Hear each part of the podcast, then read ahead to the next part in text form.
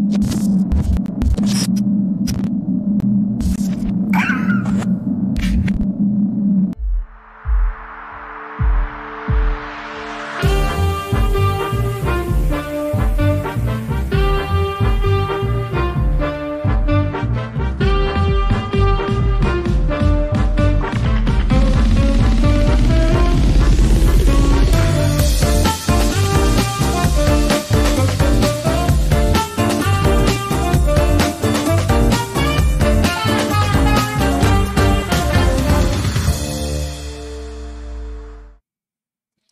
Buenas tardes, bienvenidos a un episodio más de Regiópolis. Gracias por acompañarnos.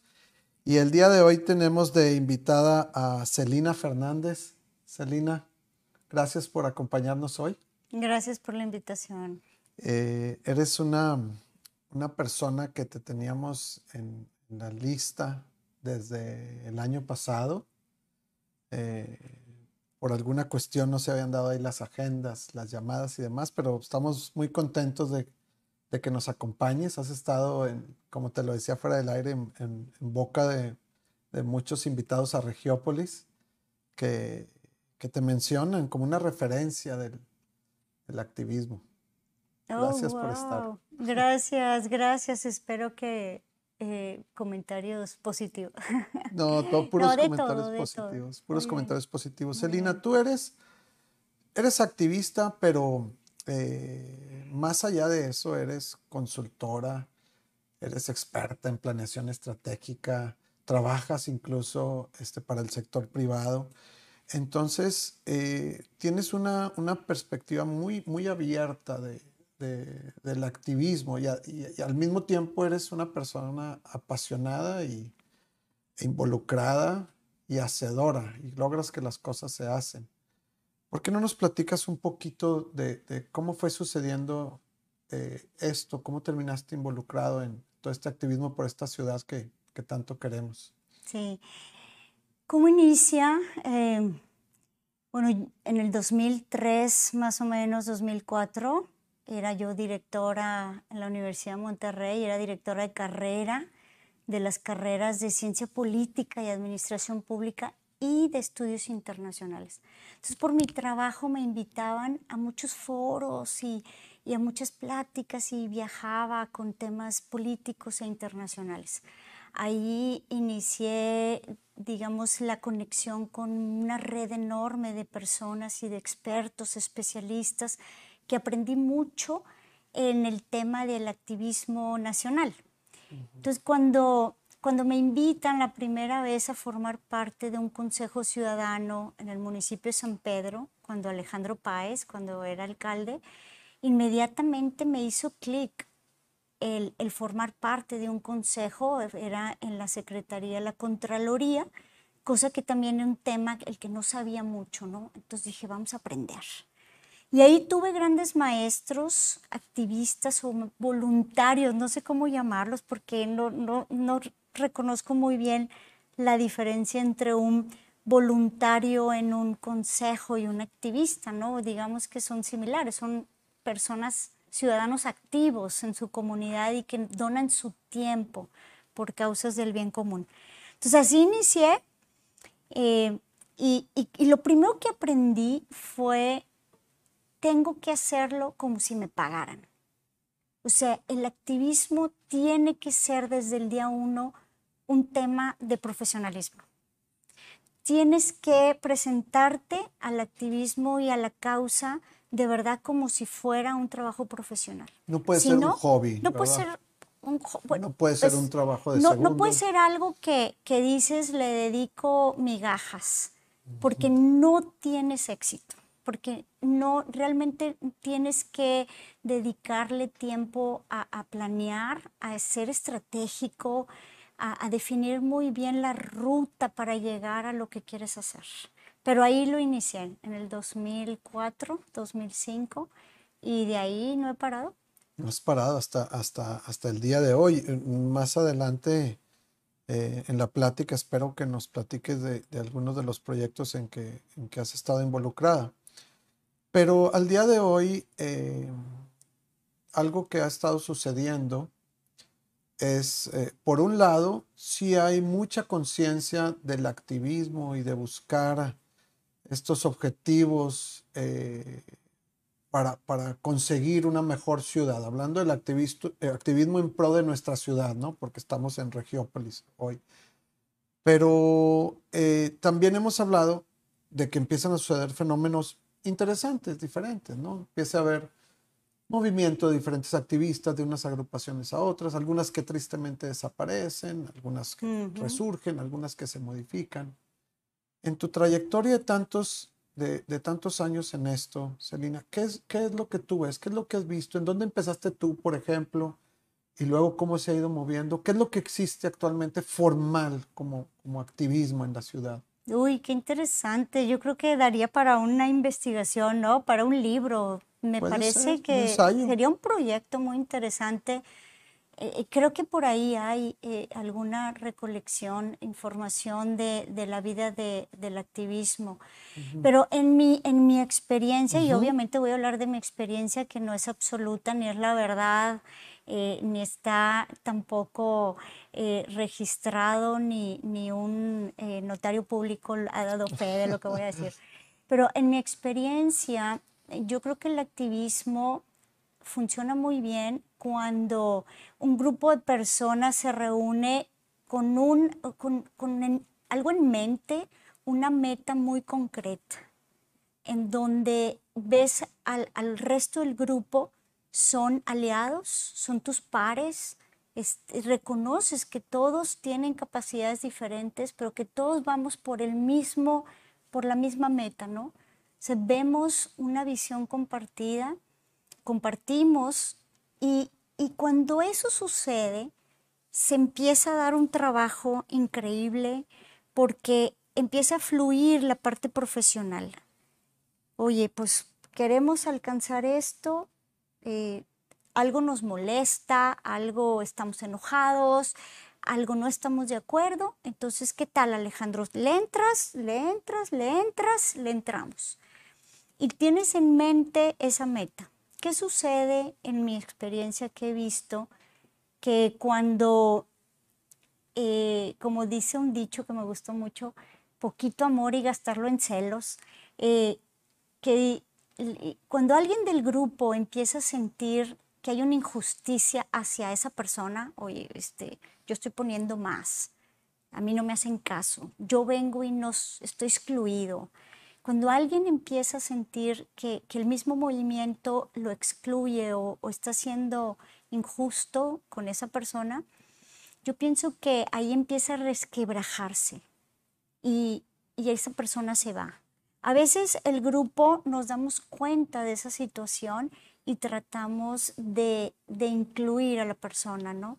Pero por supuesto que los grupos de activistas pues son personas, somos una comunidad muchas veces que está en aprendizaje porque cada causa es diferente, tiene su propia eh, vida y es difícil sentarse a una mesa y ponerse de acuerdo en, la estrategia y, que eso suceda, ¿no? Que todos nos sintamos pares.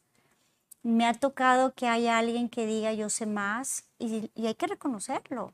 Sí, hay alguien que puede ser experto en el tema, hay alguien que tenga más experiencia haciendo actividad o más network, mayor red que puede llegarle a una persona o tiene habilidades que los demás no tenemos.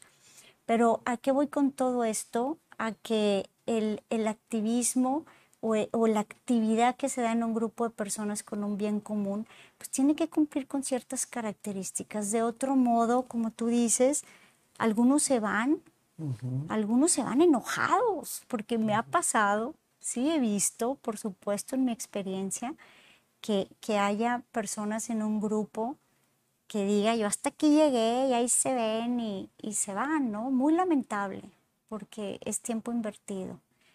Así es, y sin embargo, eh, los activistas, veo yo, corrígeme, estoy mal, ahora tiempos de, de gran aprovechamiento, ¿no? Eh, por mucho tiempo eh, eh, eran trabajos, eran esfuerzos que se batallaba mucho para lograr a que se concretaran. Hoy en día están logrando cosas, ¿no? A ti te ha, este, tocado ver eh, eh, proyectos que gracias a ese activismo ahora son realidades. El, casos como el cómo vamos, ¿no? que, es, que, que, tiene tanto peso hoy en día, nació también del, del activismo, ¿no? nació de un, sí, de un deseo de mayor transparencia, en mayor rendición de cuentas de las autoridades. Claro, nace. Y, ahora, y ahora está a, nivel estatal Sí, se ha institucionalizado y eso, eso es una ruta, creo que una ruta que, que a veces deseamos los activistas, que una causa, que un movimiento que nace de, este enojo colectivo, nace del enojo de un grupo, pueda llegar a convertirse eh, en, un, en un movimiento institucionalizado y que se haga una asociación civil o forme parte de un grupo que, está legalmente constituido y le da vida, le da orden, le da estructura. Eso es, ese es el sueño de, de muchos activistas, por supuesto. Claro. Platícanos un poquito, Celina, de, los grupos en los que estás involucrados ahora y qué hacen. Bueno, he estado involucrada en, muchos grupos, desde he sido presidenta de mi colonia, en varias colonias, he estado como parte de, también de, los colegios de mis hijos, parte del Comité Ecológico Integral, también formé parte, hace muy poco me salí porque ya mi ciclo había terminado. ¿El comité es municipal? no, el comité ecológico, eh, eh, antes se llamaba Comité Ecológico Interescolar, ahora es Comité Ecológico Integral. Es, un, es un grupo de personas que, que lucha por la calidad del aire, eh, para que haya buena calidad del aire en Monterrey. Nace en el 2017 y yo estuve hasta noviembre del año pasado ese fue un grupo que, que ha logrado, creo yo, poner el tema de la mala calidad del aire en, en, en, la mente de gentes donde no, no estaba ese tema, ¿no? Ahorita escuchamos mucho el tema, pero, en el 2017 que, que inicia ese grupo, era que, que, ¿de qué están hablando? Y además lo forman la mayoría mujeres, mamás de colegios una de las cosas que se logró hacer como parte del comité es el carpool en, años anteriores, antes de la pandemia, para disminuir el número de carros que había en el municipio de San Pedro. Pero bueno, ha habido, eh, ese es uno de ellos, ¿no? Ah, otros, bueno, formo parte también de, del, de la Asociación Civil Barrio Esperanza en el Cerro La Campana, soy fundadora que, igual nace como un, movimiento de vecinos que me invitan y, y, se fue institucionalizando, ¿no? Este, ya a, ser parte de, de, una asociación civil. Y que, por ejemplo, en, esa asociación que, que, es, obviamente se acerca del barrio de la campana, pero ¿qué es lo que se busca? ¿Qué se ha logrado? ¿Hacia dónde va? Mira, es un proyecto que nace del corazón de los vecinos, sobre todo de vecinas, en donde la, visión es mejorar la calidad de vida de los habitantes de la campana y a través de un modelo totalmente participativo.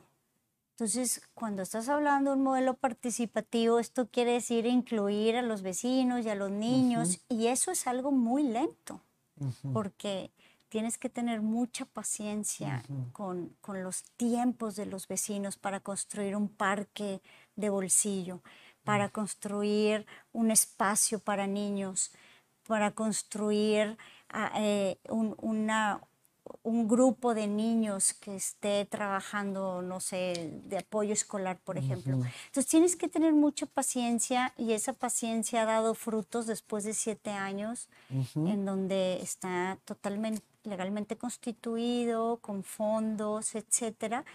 Pero ese es un buen ejemplo de cómo mm, mantener la esencia de una metodología que, que, es el trabajo con la gente, ¿no? Que ahí es donde me gusta mucho, eh, es parte del trabajo que hago formal.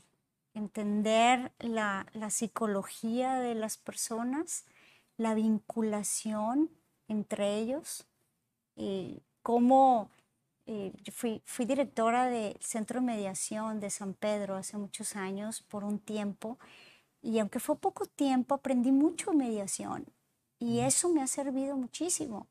Y creo en la mediación vecinal, creo en que es un instrumento que debemos de tener muchos ciudadanos para poder apoyar a solucionar problemas que se dan en las comunidades.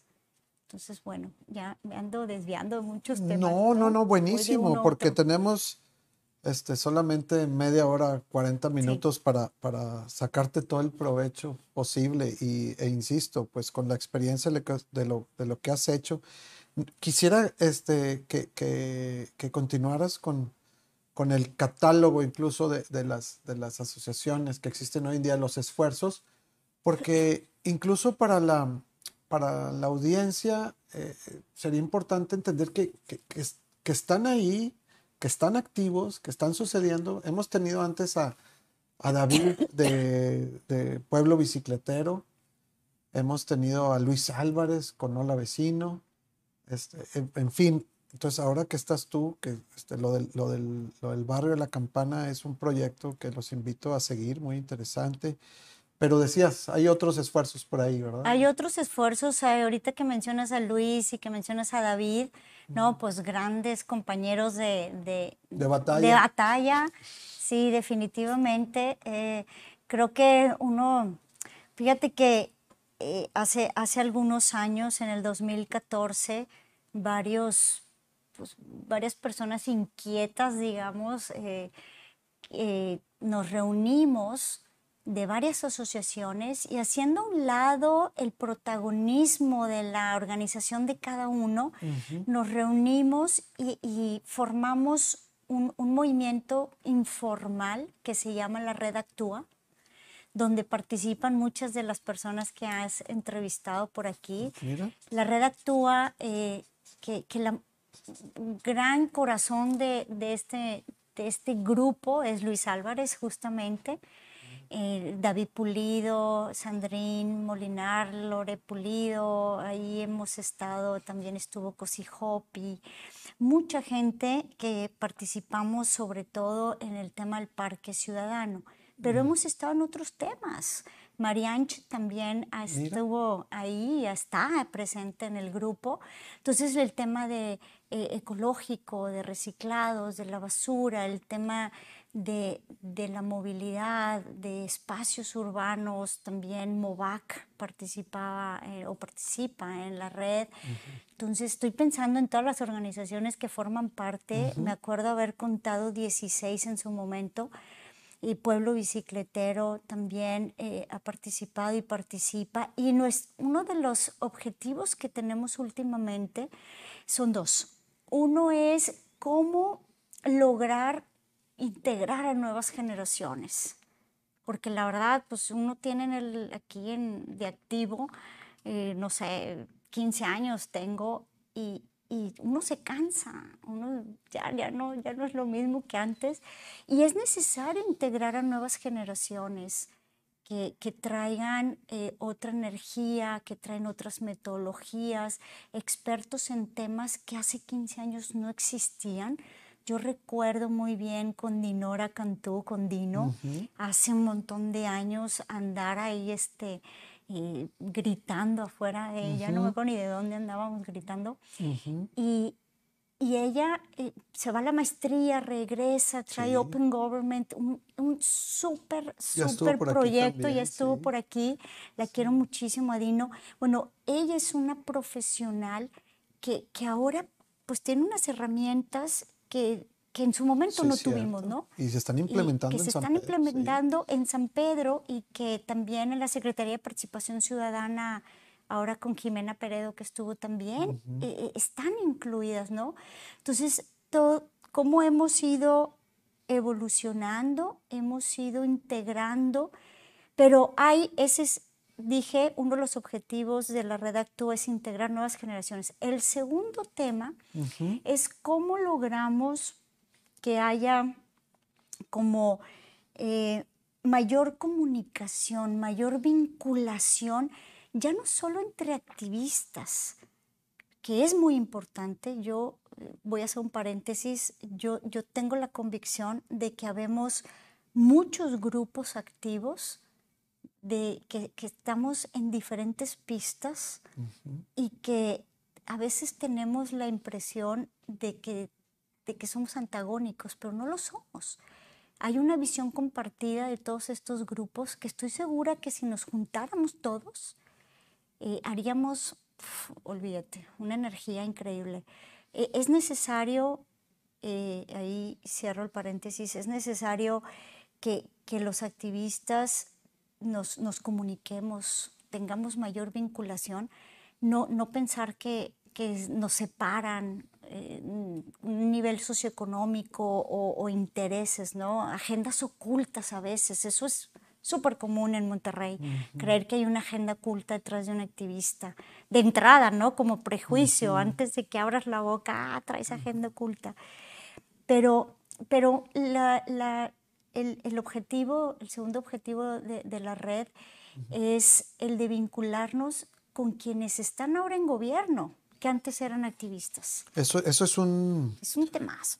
Es un temazo también, que, que a lo mejor y ese tema tendremos que esperar a que termine el periodo para entenderlo, ¿no? Lo que vimos es que gran parte, no gran parte, pero muchos de los activistas que estaban activos, valga la redundancia, pasan ahora a, a, ser servidores públicos. Así es. Y hay expectativa. Hay, una expectativa, hay una expectativa, mira, qué interesante, porque muchos de los que pasaron a, ser servidores públicos no solo eran activistas, lo interesante es que son profesionales en lo que hacen, ¿no?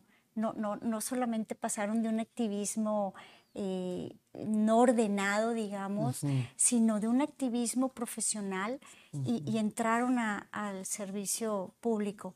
Entonces, uno de, las, de los temas que nos hemos sentado a reflexionar es cómo ayudamos, o sea, cómo desde la sociedad civil, eh, en vez de estar exigiendo y aventando tomates, pues cómo nos sentamos en la mesa y yo sé que tú estás en una posición difícil porque estás en el lado de, gobierno y, puedo entender, pero pues tú estuviste también de este lado y, entendámonos, ¿no?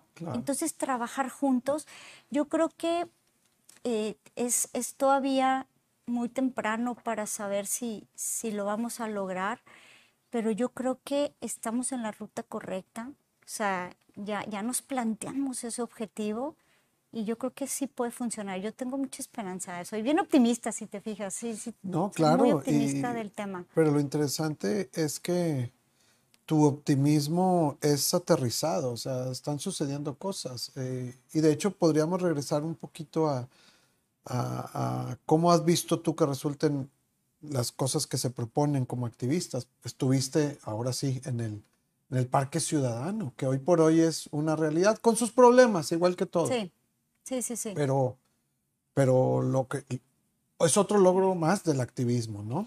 Sí, yo creo que el Parque Ciudadano es para un programa entero. Eh, pero mira, muchas de las conclusiones que hemos sacado del Parque Ciudadano es que eh, logramos muchas organizaciones unirnos. Bueno, yo nunca he formado parte de una organización eh, eh, como tal, he estado en organizaciones, pero es curioso si tú te vas a la manta del Parque Ciudadano, están los nombres de las organizaciones y Celina Fernández, increíble, o sea, siempre he sido como, como persona física, no como parte de una organización. Eh, pero logramos eso, el, el, que muchas organizaciones se sentaran en la mesa por un bien, por un objetivo común. Eh, otra de las cosas que creo que logramos fue una negociación pacífica, ordenada, estructurada, legal, por las buenas con el Congreso en su momento cosa que, me da mucho gusto, porque a pesar del estado en el que se encuentra el parque, Hoy por hoy hay una partida en el presupuesto del Congreso que dice Parque Ciudadano y hay que reavivarlo, hay que reactivarlo.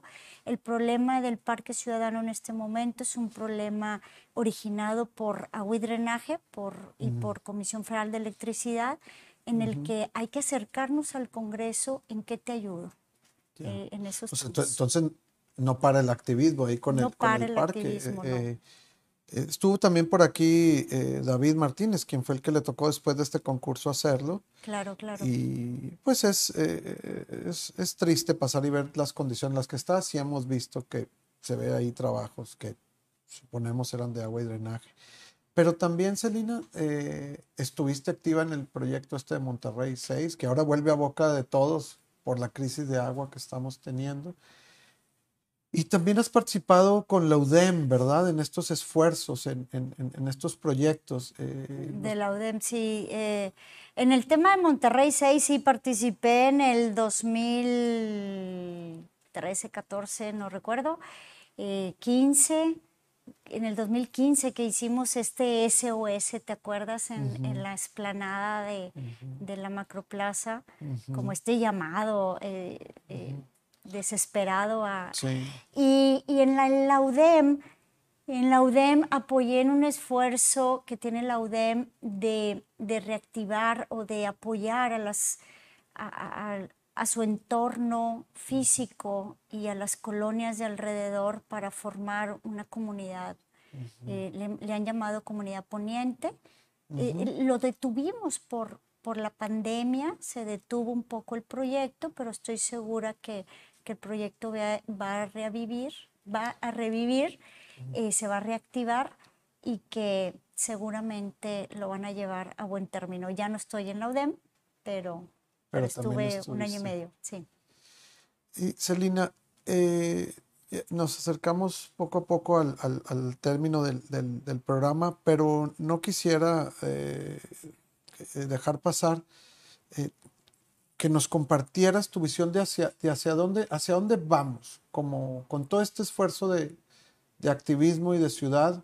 Yo sé que ya lo dijiste, eres una gran optimista, pero, pero cada vez que se, que se logran cosas, vemos que atrás de esos logros todavía hay muchísimo trabajo que hacer en otras cosas. ¿Hacia dónde vamos? ¿Qué dirías tú? ¿Cuál sería tu mensaje? Decir al que quiera hacer activismo ahora, mire, haga esto, involucres en esto, hemos detectado estos temas.